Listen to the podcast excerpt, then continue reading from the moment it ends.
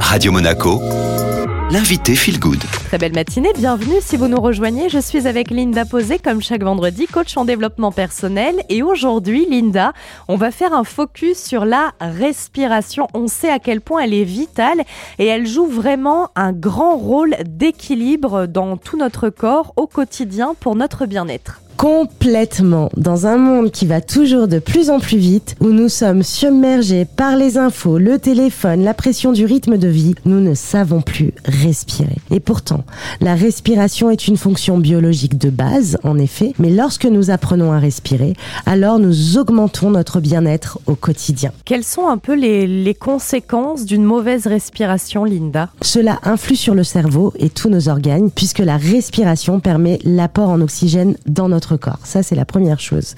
Le rythme de la respiration va synchroniser l'activité du cerveau humain avec des effets différents si l'on respire par le nez ou si l'on respire par la bouche.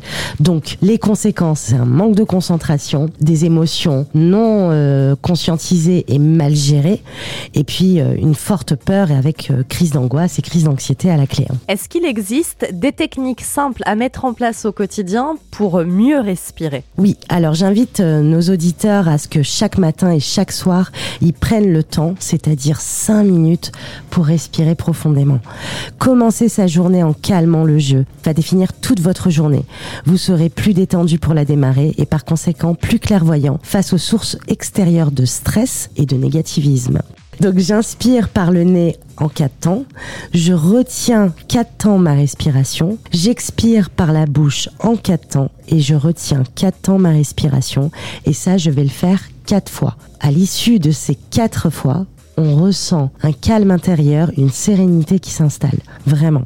Il y a la technique de la cohérence cardiaque aussi qui repose sur un principe très simple, la méthode du 3-6-5, trois fois par jour, six respirations par minute, durant 5 minutes. Et puis, euh, c'est vrai, on, le dit peut-être pas assez, mais la respiration, euh, c'est vraiment idéal d'avoir une bonne respiration quand on est euh, sujet à des angoisses. Pour les angoisses, je vais vous inviter à fermer les yeux, à vous détendre le plus possible avant de démarrer, en respirant calmement, en inspirant par le nez, en gonflant son ventre comme un ballon, donc on va vraiment le visualiser comme un ballon, et puis on va vider le ventre en visualisant que le ballon sera aplati.